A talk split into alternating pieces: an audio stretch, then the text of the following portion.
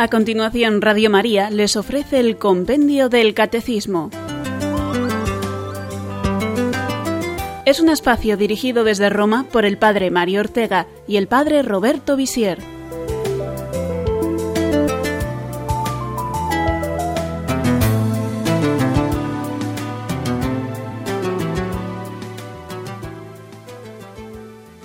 Un cariñoso saludo a todos nuestros oyentes. Bienvenidos al programa Compendio del Catecismo.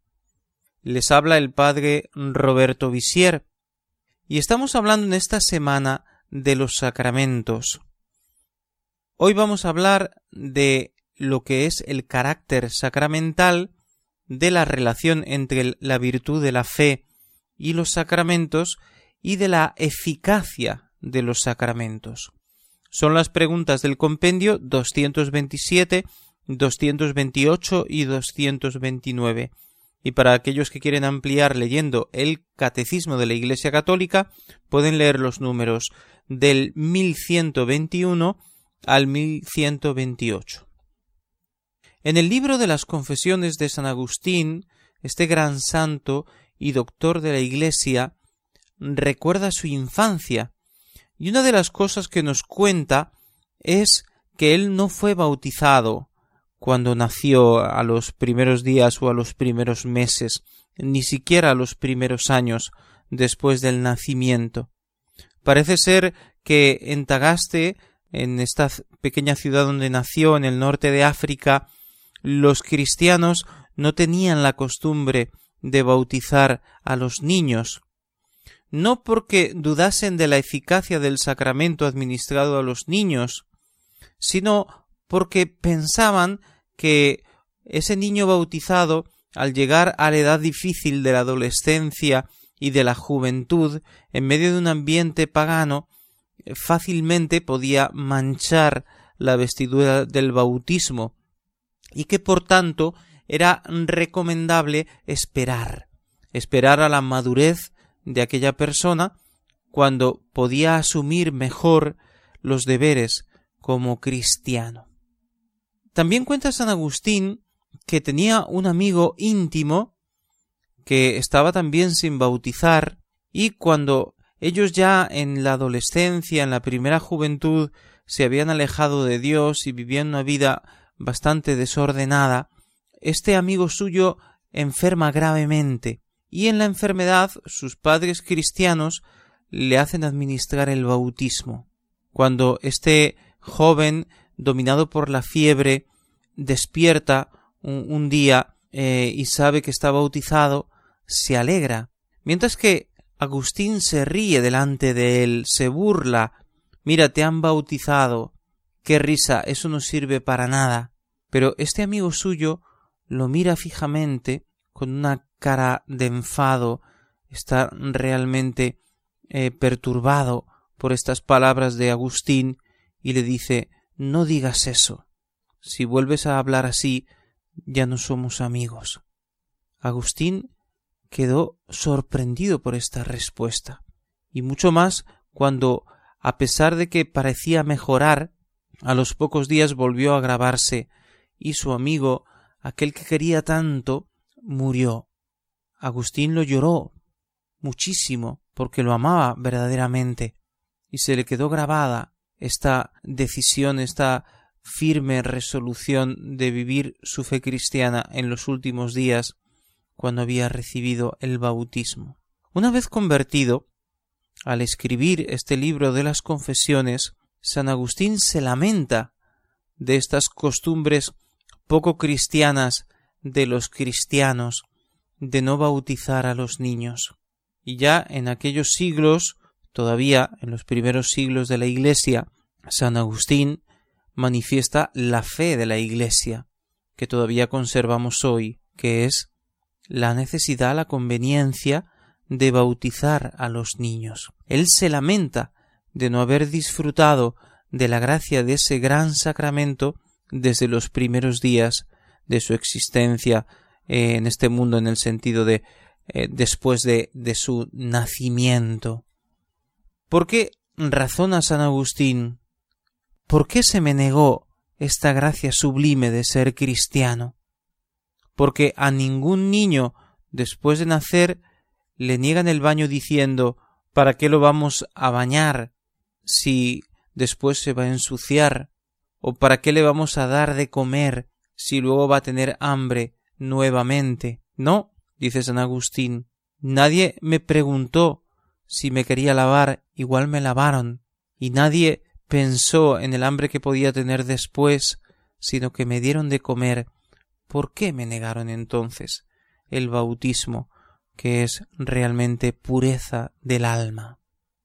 Esto nos hace comprender la grandeza del sacramento y cómo Agustín, que se convirtió en San Agustín, en el obispo de Hipona, en el grandísimo doctor de la Iglesia, ese gran genio de nuestra historia, que es San Agustín de Hipona, ya decía el bautismo es importante, los sacramentos son importantes, hay que recibirlos pronto. El bautismo es uno de los sacramentos que imprimen carácter. Escuchemos la pregunta 227 que nos explica qué significa esto de sacramentos que imprimen carácter. ¿Qué es el carácter sacramental? El carácter sacramental es un sello espiritual conferido por los sacramentos del bautismo, de la confirmación y del orden constituye promesa y garantía de la protección divina. En virtud de este sello, el cristiano queda configurado a Cristo, participa de diversos modos en su sacerdocio y forma parte de la Iglesia según estados y funciones diversos. Queda, por tanto, consagrado al culto divino y al servicio de la Iglesia, puesto que el carácter es indeleble, los sacramentos que lo imprimen sólo pueden recibirse una vez en la vida.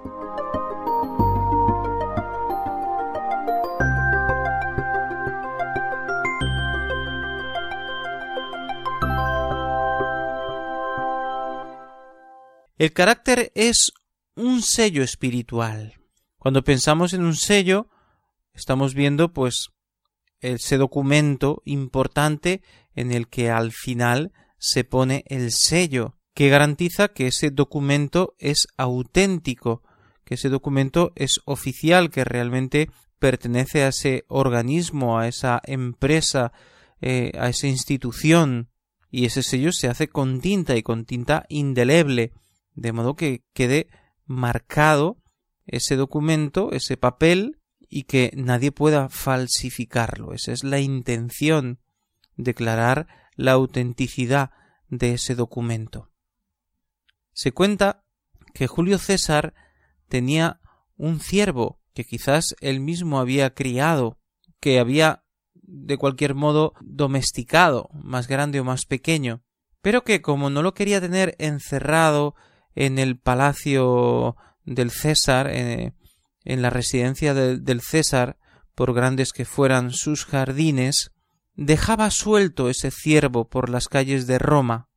Estaba acostumbrado a estar entre la gente y había hecho poner entre los cuernos eh, del, del ciervo un pequeño letrero que decía Soy del César. Y naturalmente nadie se atrevía a cazar ese ciervo, a matarlo y comérselo, porque era el ciervo del César, y temían las represalias si eran descubiertos.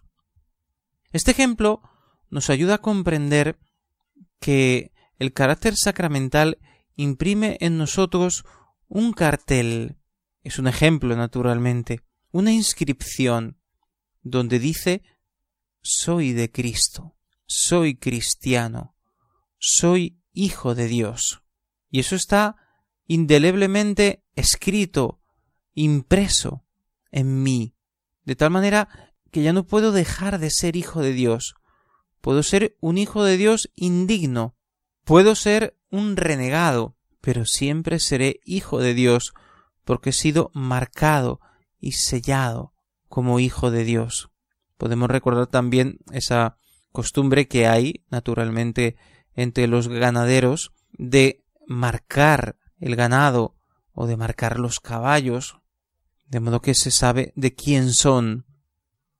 pues el Señor nos ha marcado con su sello.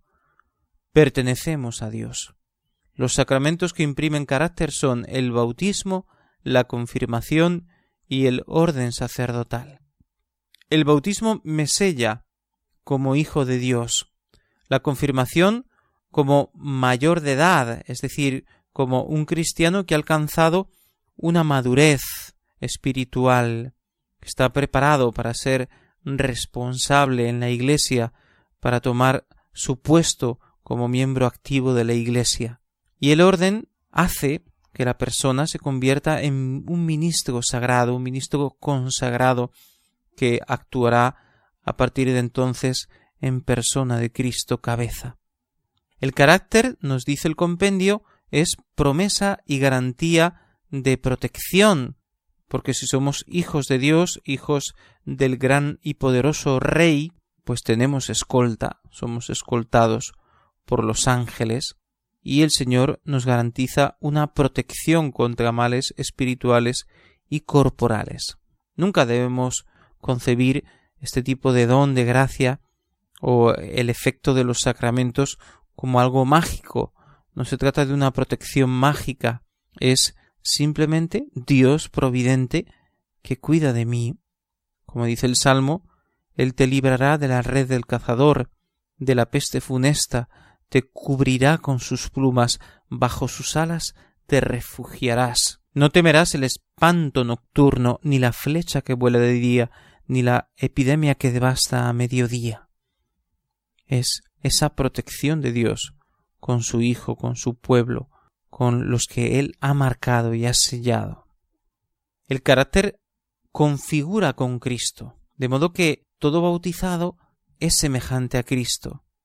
El bautizado puede decir o puede escuchar esta voz del Padre, la que escuchó Jesús cuando recibió ese bautismo en el Jordán, en el que Él se pone entre los pecadores, porque naturalmente ese bautismo eh, no perdonaba los pecados ni Él tenía necesidad de ser perdonado.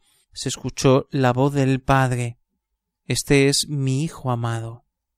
Pues todo bautizado puede decir yo soy el Hijo amado del Padre como Jesús. Y todo confirmado puede decir el Espíritu del Señor está sobre mí, como ha dicho Jesús, como dijo Jesús en la sinagoga de Nazaret. Y todo sacerdote puede decir esto es mi cuerpo, lo dice en el altar, tomando las palabras de Cristo y cumpliendo eh, su petición de hacer esto en conmemoración mía. Y el sacerdote toma las palabras de Cristo y dice esto es mi cuerpo, esto es mi sangre, yo te absuelvo de tus pecados. Por tanto, hay una identificación con Cristo muy grande. Pero también todo bautizado, todo confirmado, participa del sacerdocio de Cristo. Esto es muy interesante, porque no es sólo sacerdote el que recibe el sacramento del orden sacerdotal, sino que todos los fieles cristianos participan del sacerdocio de Jesús. Pero estamos hablando de un sacerdocio distinto del sacerdocio ministerial, el llamado sacerdocio común de los fieles, por el cual participamos de Cristo, sacerdote, profeta y rey, es decir, podemos ofrecer culto a Dios, nuestras oraciones son escuchadas, recibidas por el Padre, son agradables a Dios nuestros sacrificios, porque están unidos a Cristo. Somos profetas porque podemos anunciar el Evangelio a los demás. No predicamos de modo oficial como los sacerdotes u obispos, pero sí podemos hablar de Dios a los demás y en ese sentido somos profetas, el que habla en el nombre de Dios. Somos reyes en el sentido de que hemos recibido la misma herencia de Cristo y que participaremos del reino eterno y que tenemos que también participar colaborar en la misión de la Iglesia de gobernar a los fieles cristianos, de regir, de cuidar el pueblo de Dios. El carácter sacramental hace que la persona bautizada, confirmada o que ha recibido el orden sacerdotal cumpla un papel importante en la Iglesia. Somos parte de la Iglesia, pero no una parte pasiva, sino una parte verdaderamente activa. Cuando hablamos del sacramento de la confirmación, se dice que el confirmado es apóstol y soldado de Cristo, pero también lo podemos decir del bautizado y mucho más del que ha recibido el sacramento del orden. Todos, por este sacramento, por este carácter que imprimen los sacramentos de el bautismo, la confirmación y el orden sacerdotal, hemos recibido una misión activa en la Iglesia. Todos somos responsables de todos. Todos tenemos que cuidar los unos de los otros y tenemos que colaborar en la misión de la Iglesia que es anunciar el Evangelio, santificar a los hombres, darle gloria a Dios. Lo harán de una manera particular según su misión los que han recibido el ministerio sacerdotal y de otro modo los fieles que han recibido el sacerdocio común a través del bautismo. Pero todos tenemos que colaborar en la Iglesia según nuestro estado, según nuestras capacidades.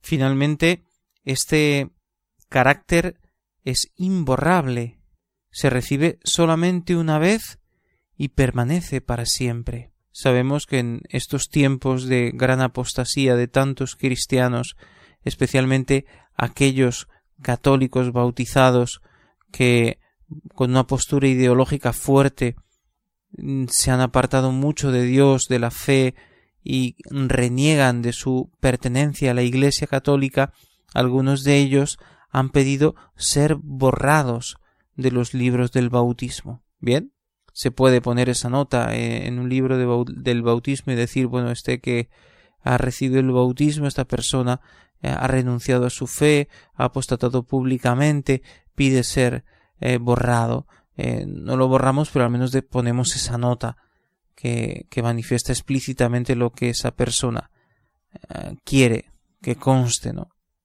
Pero esa persona sigue siendo bautizada, porque el carácter es indeleble un sacerdote que se aparta del ministerio sacerdotal o que se le niegan los, los permisos para ejercer su ministerio por algún error grave cometido por alguna circunstancia especial, no ejerce el ministerio sacerdotal, pero continúa siendo sacerdote, porque el carácter es indeleble y dura para siempre.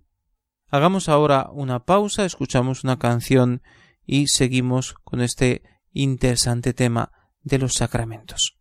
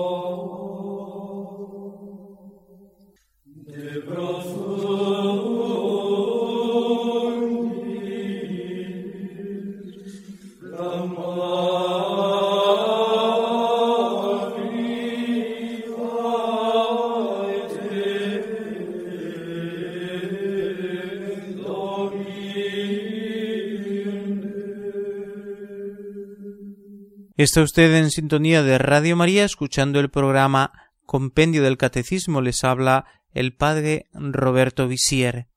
Estamos hablando del el carácter sacramental que ya hemos explicado y nos toca ahora explicar la relación entre la virtud de la fe y los sacramentos. Escuchemos la pregunta 228.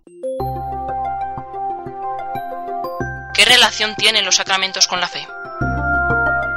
Los sacramentos no solo suponen la fe, sino que con las palabras y los elementos rituales la alimentan, fortalecen y expresan, Celebrando los sacramentos, la Iglesia confiesa la fe apostólica, de ahí la antigua sentencia, lex orandi, lex credendi, esto es, la Iglesia cree tal como reza. Los sacramentos suponen la fe. Es inútil bautizar a una persona que no tiene fe. Más bien, no tiene sentido. Lo mismo si una persona no tiene la fe en la presencia real de Jesucristo en la Eucaristía, recibir la comunión es absurdo, no tiene sentido. Si una persona no cree en el sacramento del matrimonio, pues no tiene mucho sentido que se case, se puede hacer por el bien de la otra parte que es una persona católica y a veces se hace porque la otra persona sí quiere recibirlo y esta persona acepta las condiciones esenciales. Pero si los dos no son creyentes, eh, no aceptan lo que significa el matrimonio cristiano, no tiene mucho sentido que contraigan el sacramento, porque la fe es un presupuesto para recibir los sacramentos.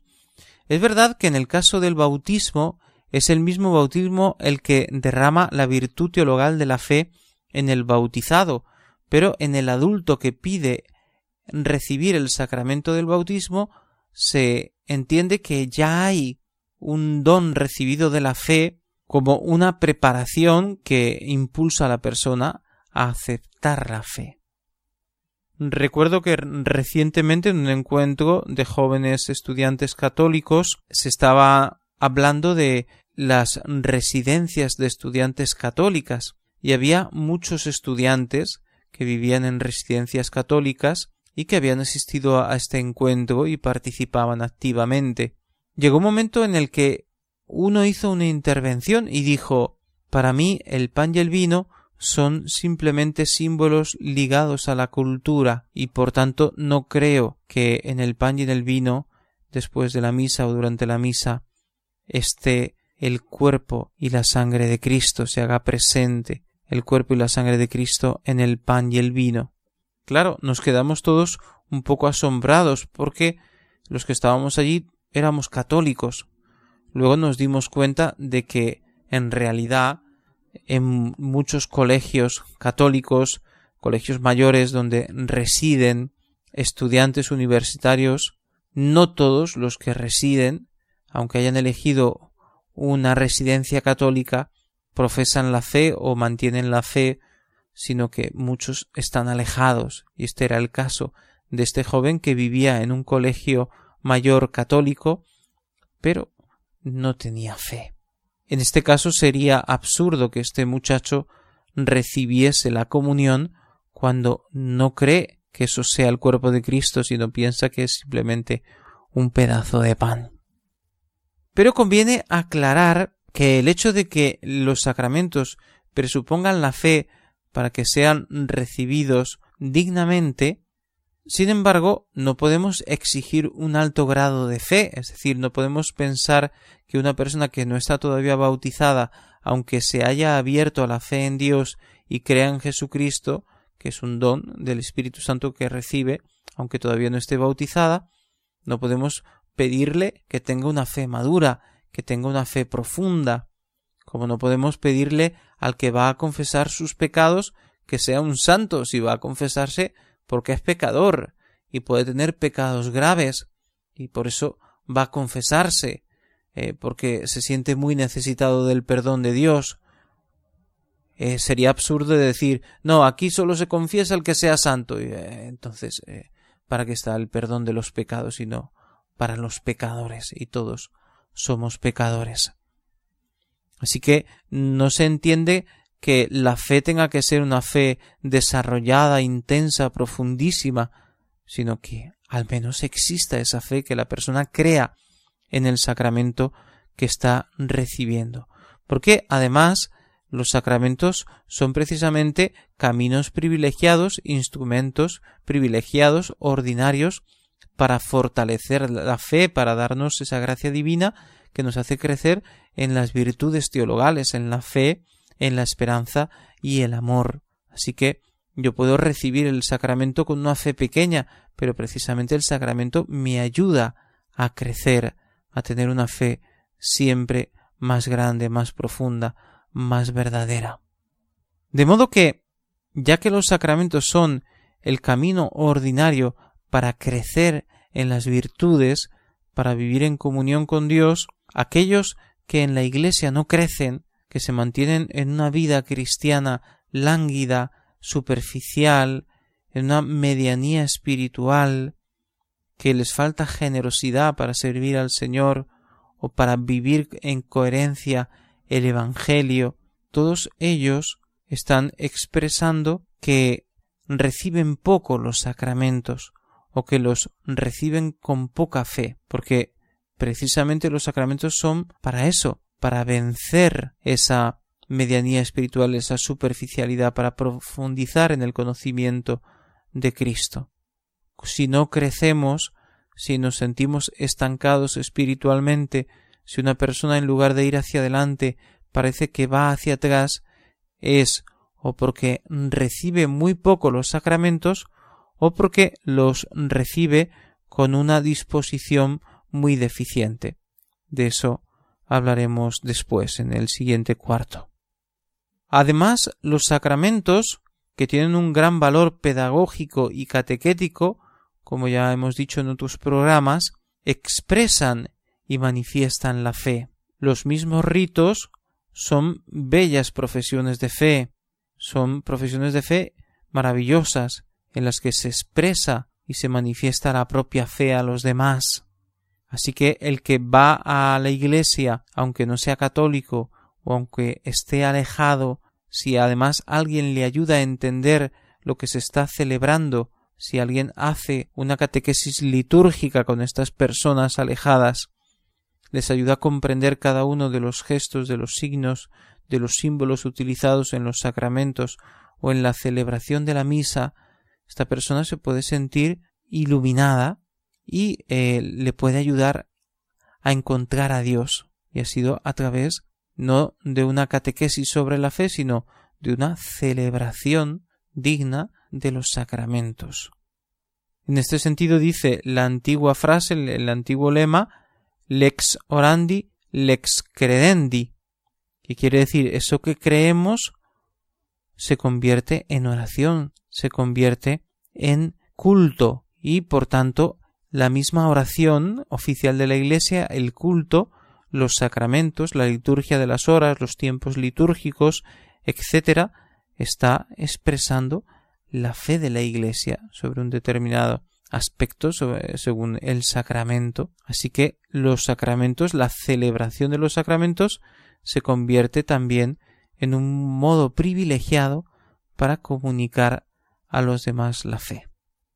Si dijo San Jerónimo que desconocer la Biblia era desconocer a Cristo, que aquellos que no conocen la Escritura no conocen tampoco a Cristo, de un modo parecido podemos decir que el que no participa de los sacramentos o no conoce bien los sacramentos desconoce la fe de la Iglesia o lo que es lo mismo desconoce también a Cristo y vive lejos de Cristo, porque no conoce las celebraciones, el sentido, la liturgia de la Iglesia, a través de la cual Cristo se hace presente, Cristo se comunica, Cristo entra en comunión con nosotros.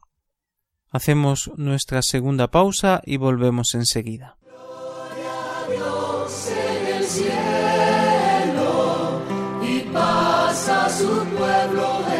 en.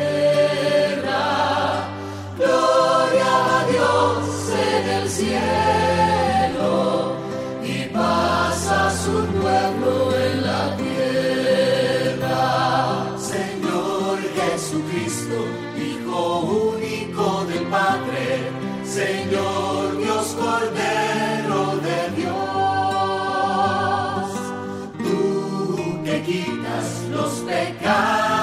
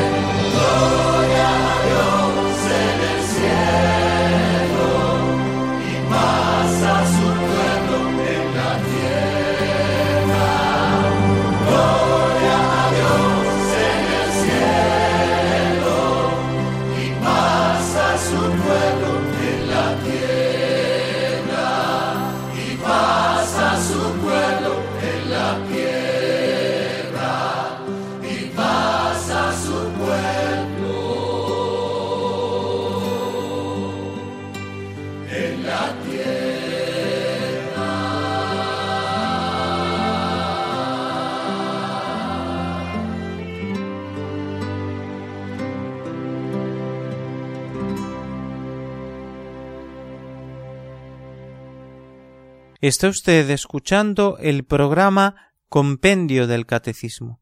Seguimos hablando hoy de los sacramentos, hemos hablado de lo que significa el carácter indeleble que imprimen algunos sacramentos, hemos hablado de la fe en los sacramentos, y ahora hablaremos de un aspecto también muy importante que es la eficacia de los sacramentos.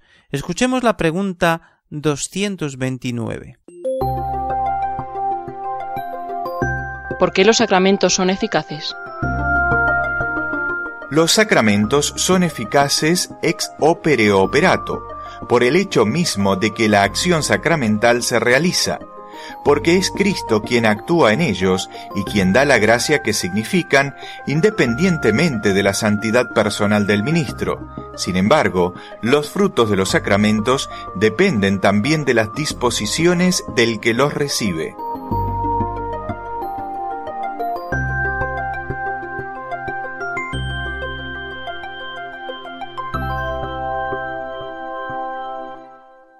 Decimos que los sacramentos son de tal manera eficaces que una vez que hacemos el sacramento, que hacemos el rito con la intención de hacer lo que la Iglesia quiere hacer, una vez que hacemos la celebración, la eficacia del sacramento está totalmente asegurada, según esa expresión latina, ex opere operato, que quiere decir simplemente basta cumplir el sacramento, hacer el sacramento y la gracia se concede. No estamos hablando de magia, sino del poder de Cristo, del poder de Dios, del Espíritu Santo, que ha querido, entre comillas, atarse al sacramento para transmitir la gracia. Esto no quiere decir que el Espíritu Santo no pueda transmitir la gracia, derramar sus gracias de muchas maneras, de infinitas maneras, además de los sacramentos de la Iglesia, sino que eh, está atado en el sentido de que siempre que se celebra el sacramento, el Espíritu Santo da la gracia. Es algo, entre comillas, también automático. No debemos nunca confundirlo con una cosa material o con una especie de magia. No, simplemente que Dios, que es bueno y que es todopoderoso y que es fiel a su palabra, ha dicho a quienes perdonáis los pecados les quedan perdonados, tú perdonas, yo perdono, porque yo lo he prometido, lo he dicho así, y así lo cumplo siempre. Esto quiere decir que la eficacia de los sacramentos es independiente de la santidad del ministro, que no es que el sacramento nos santifica más porque el ministro que lo administra, es decir, el sacerdote, el obispo o también puede ser el diácono, porque son buenos, me transmiten más gracia. No, el sacramento siempre es el mismo. No está más presente Jesucristo en la Eucaristía porque el sacerdote sea más santo, o no deja de estarlo porque el sacerdote sea menos santo. Eso no depende de la santidad del sacerdote. No está el niño menos bautizado porque el sacerdote es eh, desordenado o irresponsable o lo que sea, ¿no? No, no depende de eso. Si yo hago bien el rito y digo las palabras correctas, el niño está bautizado independientemente de que el sacerdote haya hecho una homilía muy bien preparada o haya hecho un desastre de homilía. O eh, independientemente de si el sacerdote tiene eh, el alma en gracia de Dios o en un grado alto de santidad o si el sacerdote pues es un gran pecador. El sacramento, si está bien administrado, siempre produce la gracia ex opere operato. No cabe duda que a pesar de esta eficacia ex opere operato de los sacramentos, Dios actúa normalmente a través de instrumentos dóciles, es decir, de personas que están en sintonía con Él. Quiere decir que más allá de la gracia del sacramento que se concede de igual modo, Dios puede conceder gracias como de conversión, por ejemplo, o iluminar especialmente a las personas a través de un ministro de la Iglesia, de un sacerdote que es ejemplar y que está en comunión con Dios y que está en sintonía con Cristo y por tanto se convierte en un canal apto para transmitir lo que Jesús quiere transmitir a los demás. Pero esto es independiente del sacramento, es un añadido. El sacramento me da la gracia y a la vez a través de un ministro santo, ese buen ejemplo, ese testimonio, esa misa bien celebrada, esa homilía bien preparada, que penetra eh, en la palabra de Dios, que transmite, que convierte, que instruye, etc. Así que aunque el pecado o los pecados o las actitudes negativas de un sacerdote no influyan en la eficacia del sacramento, sin duda puede influir en la frecuencia con que los fieles reciben los sacramentos, porque si el escándalo de la vida del sacerdote o del obispo espantan a la gente, naturalmente la gente no recibe los sacramentos, porque está escandalizada por lo que está viendo de mal ejemplo en obispos, sacerdotes, etc. El sacramento es lo mismo, pero una liturgia mal celebrada, una predicación mal preparada o mal orientada puede alejar a la gente de Dios.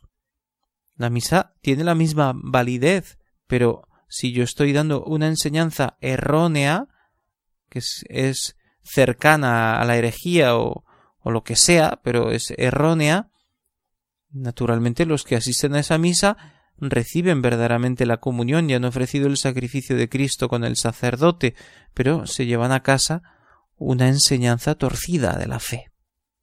Por otra parte, si la fe del ministro o la virtud del ministro no anula, no puede disminuir la eficacia del sacramento, está claro que la fe y la buena disposición del sujeto que recibe el sacramento está en una profunda relación con el fruto. Es decir, el sacramento en sí mismo tiene un poder santificador extraordinario, pero si mi disposición es pobre, el fruto será pobre. Si mi disposición es ejemplar, es maravillosa, es enorme, puedo recibir un fruto enorme de ese sacramento. Por tanto, existe una estrecha dependencia entre la eficacia del sacramento y la disposición del sujeto que lo recibe.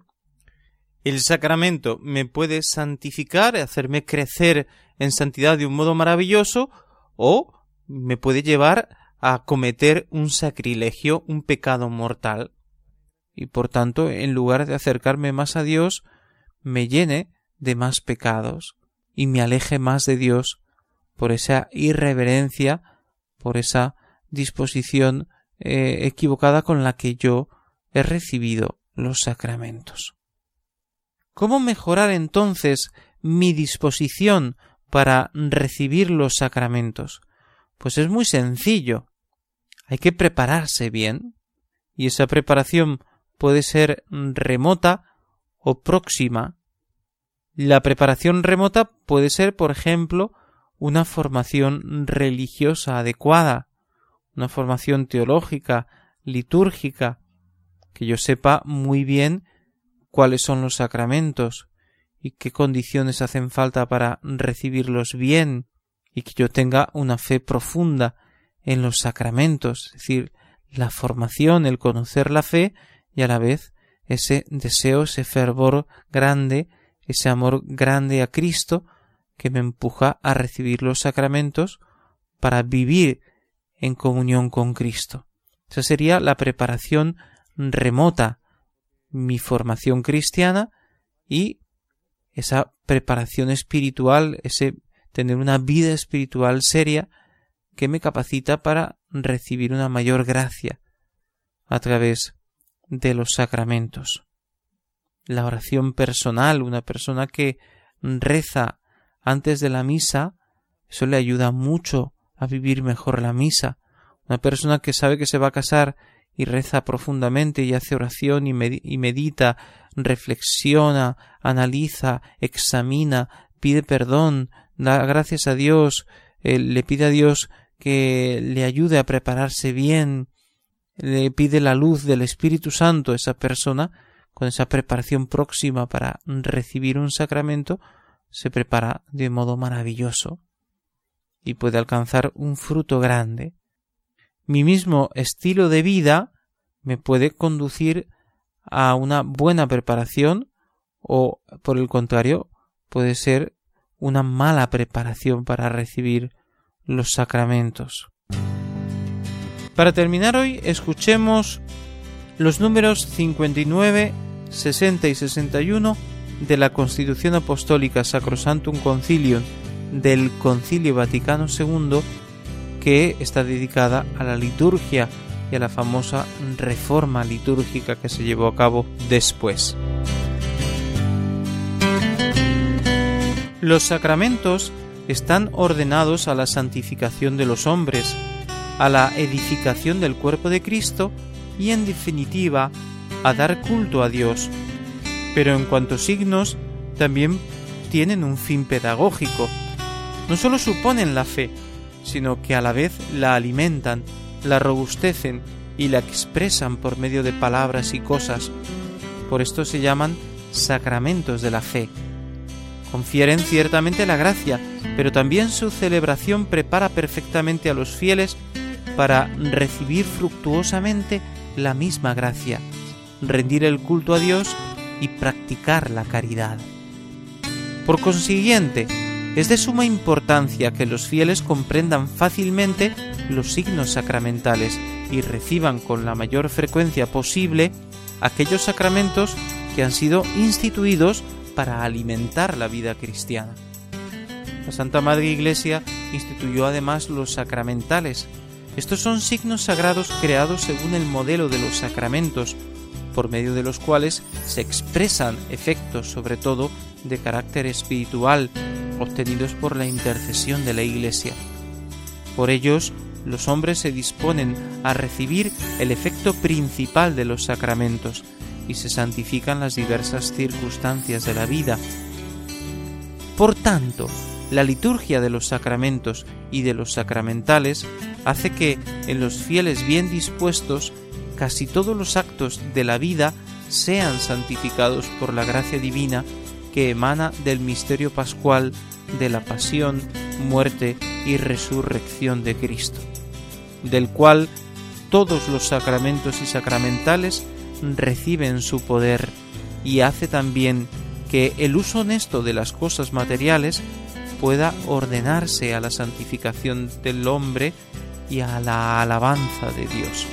Y con estas palabras del Concilio Vaticano II concluimos nuestra reflexión de hoy y esperamos las preguntas de nuestros oyentes.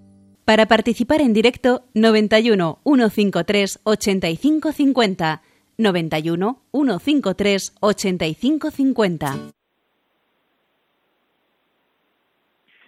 Bien, pues eh, antes de, dejar entrar las llamadas de nuestros oyentes sobre el tema de hoy de los sacramentos, yo quería responder una pregunta que quedó sin responder ayer porque no la apunté a tiempo y después se me olvidó.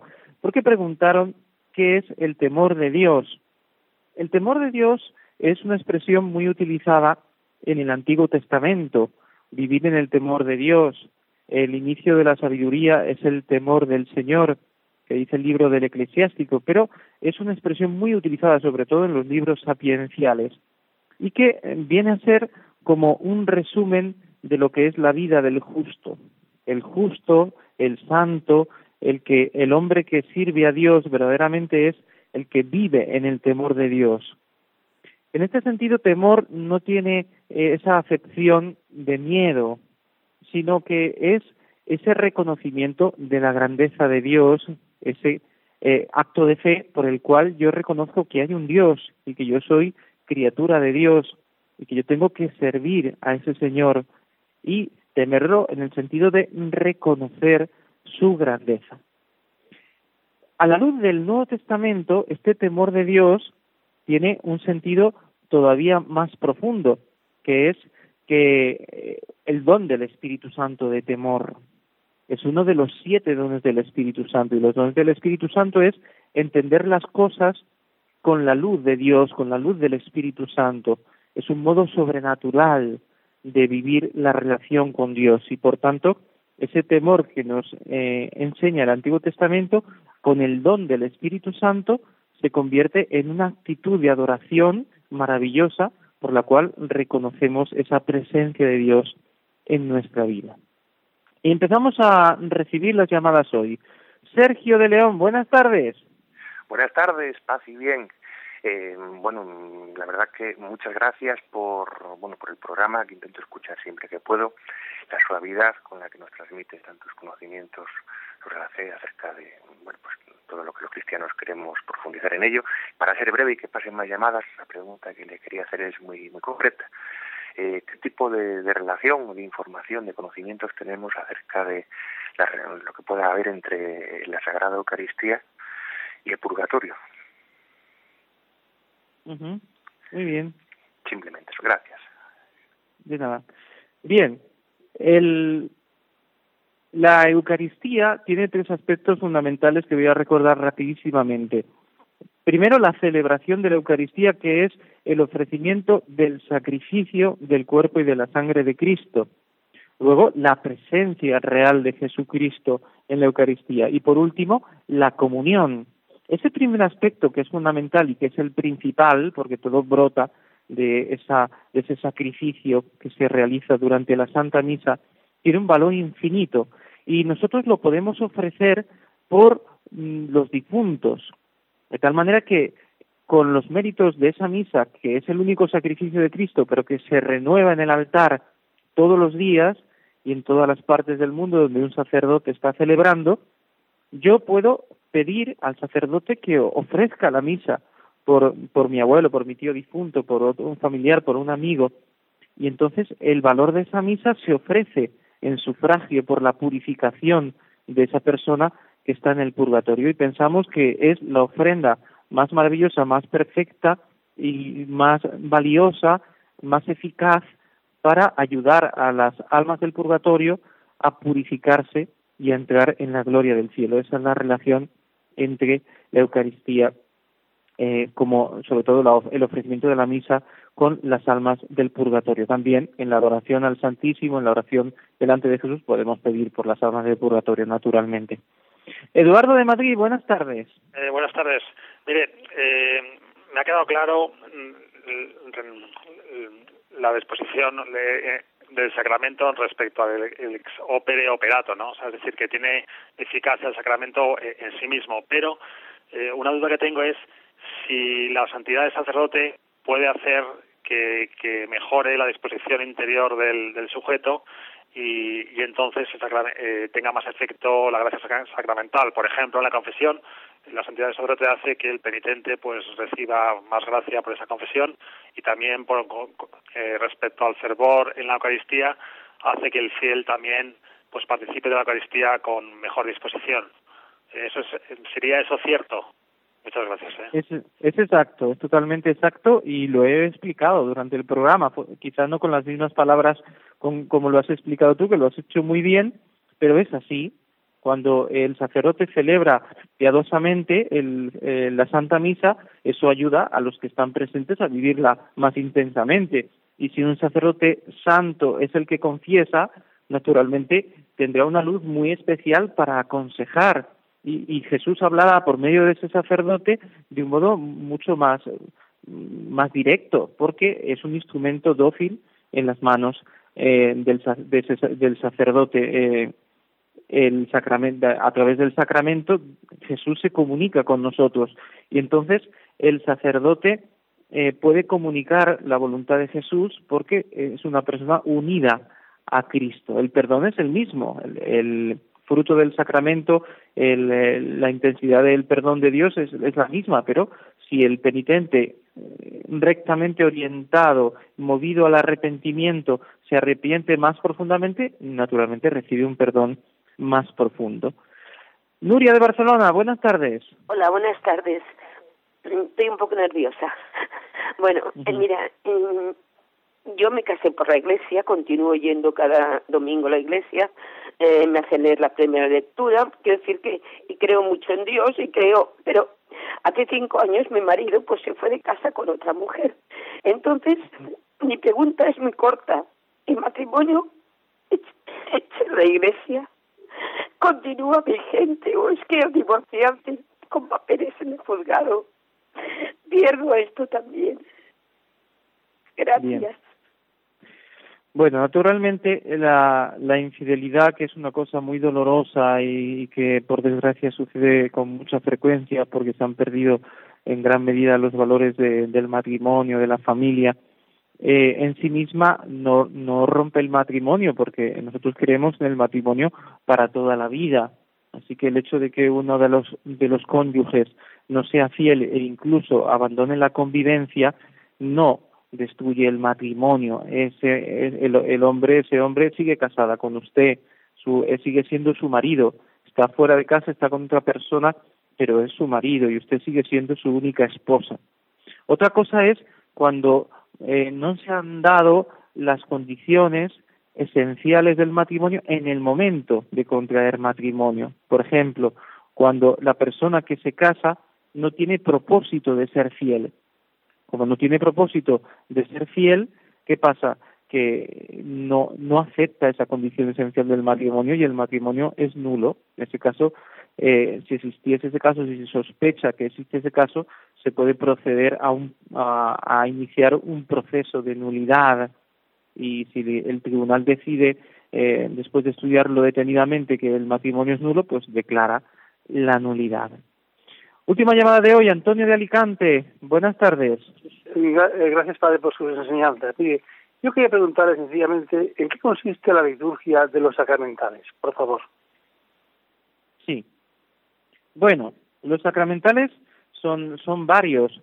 Los sacramentales son todas esas celebraciones que no son sacramentos, que no tienen ese rango de sacramentos y pueden ser también pues signos, signos benditos, por ejemplo, el, el escapulario de la Virgen del Carmen es un sacramental, el llevar la medalla milagrosa es un sacramental, el agua bendita, el agua eh, que ponemos en las iglesias o que usamos para bendecir una casa en sí misma, ese agua bendita, pues es un canal a través del cual Dios bendice. Siempre tenemos que huir de eh, relacionar este tipo de gracia sacramental con la magia. No es que es un agua mágica, que entonces yo la echo aquí y tal y lo otro y, y me la bebo y, me, y me curo, ¿no? no, sino que es una cosa que es una bendición que viene del cielo y, y es Dios el que actúa a través de ese signo, no que en sí misma pues el agua eh, se convierta en agua mágica. Eh, y así pues otros, otras bendiciones eh, otros ritos de la Iglesia que no son sacramentos, pues se llaman sacramentales en el sentido de que son también canales de gracia, son signos eficaces, aunque no tengan el mismo grado de eficacia de los sacramentos o una finalidad tan concreta como la que tiene cada uno de los sacramentos para acompañar la vida del cristiano. Y nos despedimos. Eh, rezamos juntos el Ave María como siempre. Dios te salve María, llena eres de gracia, el Señor es contigo, bendita tú eres entre todas las mujeres, y bendito es el fruto de tu vientre Jesús. Santa María, Madre de Dios, ruega por nosotros pecadores, ahora y en la hora de nuestra muerte. Amén. Y la bendición de Dios Todopoderoso, Padre, Hijo y Espíritu Santo, descienda sobre vosotros y os acompañe siempre. Buenas tardes.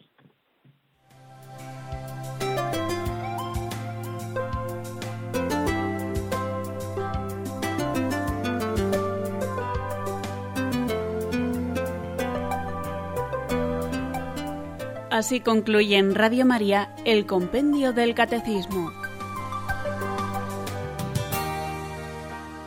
Es un espacio dirigido desde Roma por el Padre Mario Ortega y el Padre Roberto Visier.